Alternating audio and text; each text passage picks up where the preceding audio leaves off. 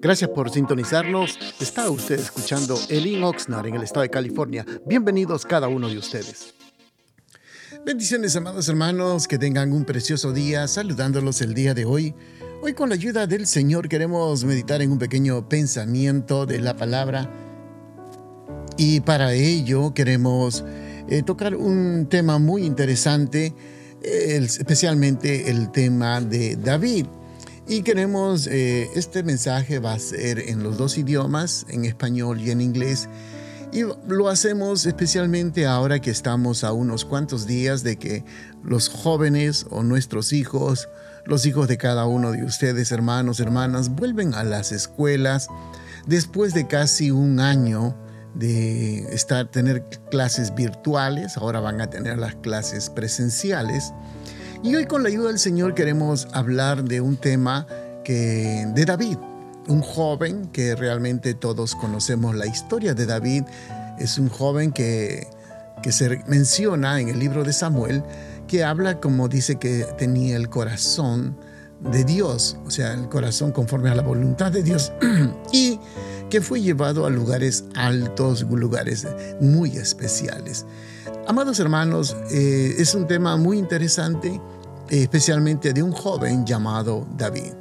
I think that everybody knows the story about David, and especially you guys. Um, we learned the story from the, even from the little.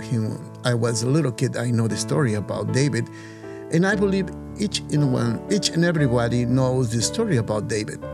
So la historia comienza de que como un joven es llamado por Dios para hacer cosas extraordinarias. The story begins with the When he was Jew, he was calling by God to do wonderful and great things in the name of God. So, entonces, probablemente usted ya conoce la historia que peleó con un hombre llamado, eh, llamado eh, Goliat, que era un gigante eh, filisteo. I think you know the story about David and Goliath. He fight and he killed this giant man from the Philistine army. The name is you know, Goliath. Y lo mató con una piedra que, que con una onda le clavó en la cabeza. You know, that he killed with one stone and uh, with a slingshot, he put it right in the middle of his head. So, amados hermanos, eh, queremos mencionar esto. David no era una persona perfecta. David wasn't a perfect man. Y era un hombre como usted y yo, como cualquiera de nosotros. He was a real man like you and me with all the, defects. Um, it wasn't perfect. No era un hombre perfecto, pero quiero mencionarles que su corazón, his, his heart is always like to praise God no matter what situation comes to his life in his ups and lows. He always put God first. En cualquier situación que él estaba, él siempre ponía a Dios en primer lugar. He always trust God. Él siempre confiaba en Dios. Su confianza, su victoria, en todo estaba la confianza en Dios. No matter what he does, is always trust his God, God. Always trust God.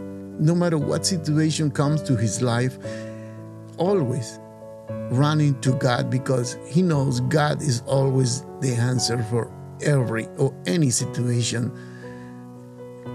Para nosotros también de la misma forma, no, no importa lo que estemos preguntando, pasando, siempre David es la, digamos, Dios es la respuesta.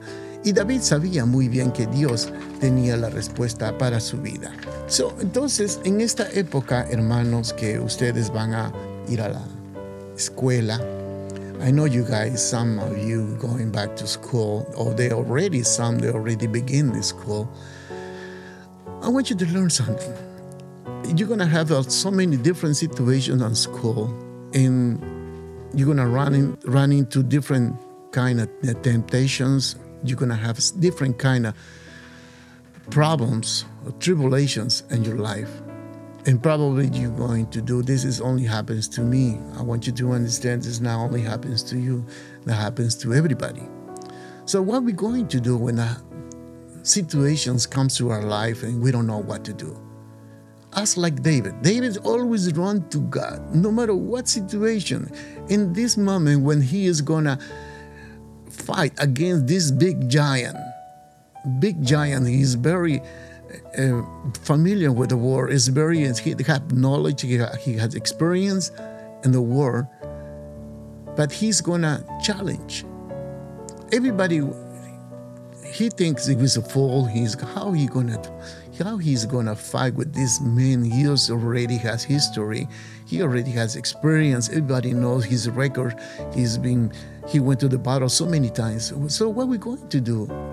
Sometimes you're gonna some new kids going to school to the high school. They're gonna do. They're going to new environment.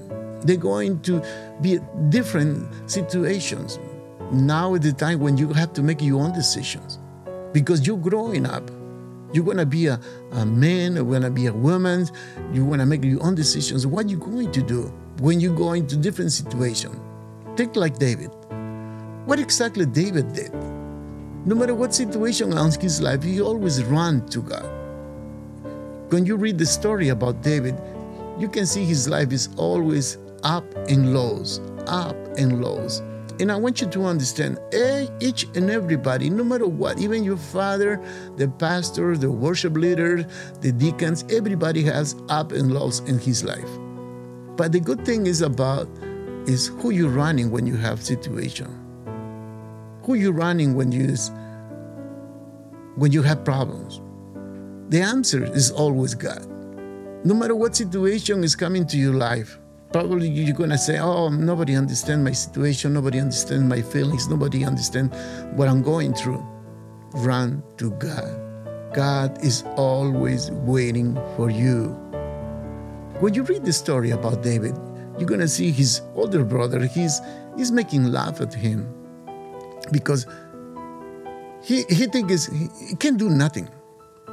And probably a lot of people they're going to tell you, you know, you can do nothing you're just a small.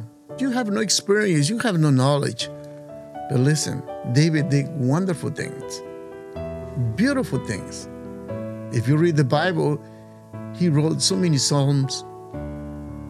He wrote, he won so many battles, but always trust God. He's running to God.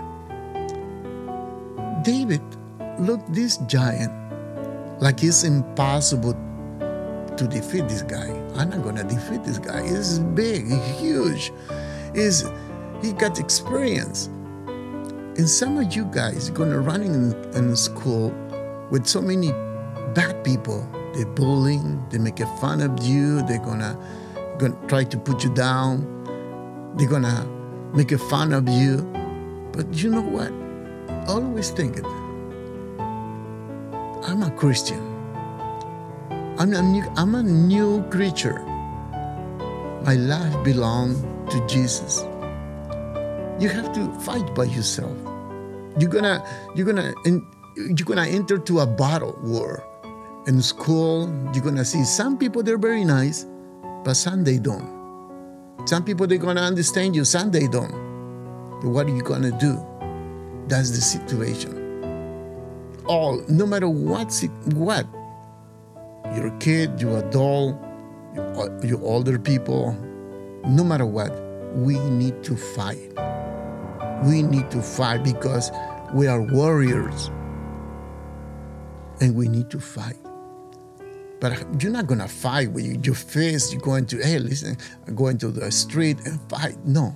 What you're going to do is fight with your needs. Ask God for help, for guidance, for wisdom, knowledge, understand, see what's going on. No matter what it is, you're going to have a victory in Jesus' name. But you have to hold on to Jesus. He's going to give you the wisdom, He's going to give you the knowledge. Don't forget to pray every day, no matter sometimes you're going to say, well, they're going to make fun of me. They're going to laugh at me if I pray. No. Pray in silence. Ask God, I'm going to the war zone. God, give me the wisdom.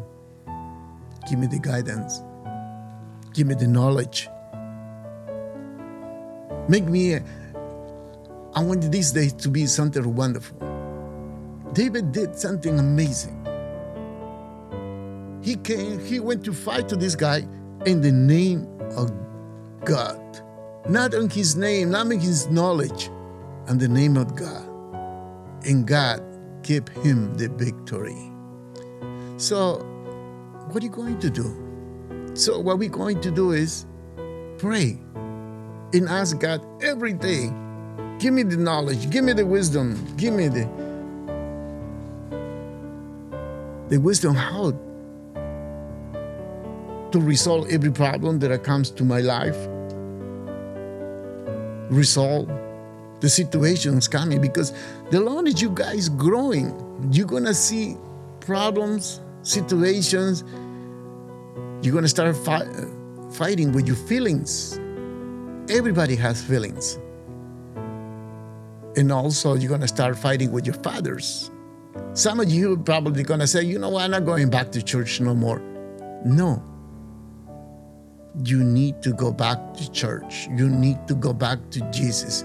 Without Him, we are nothing. I, I want you to understand. You're going to end up with so many kids right now with the, it's very hard to say this one, but so many kids are going to end up pregnant. Some they're going to end up in jail. Going to end up in gangs because you turned your back on Jesus. So I want you to understand always put Jesus first honor your fathers, your mother, and don't, no matter what situation, take, go back to the old world where we, where we came from.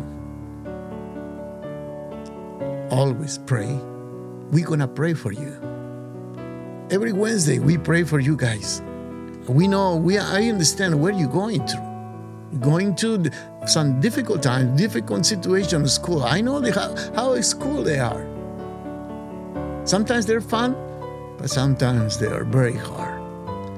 So I want you guys the best for you and always trust God. Blessings to each and everyone. Bendiciones a cada uno de ustedes, hermanos. Los amamos. Que tengan un precioso día.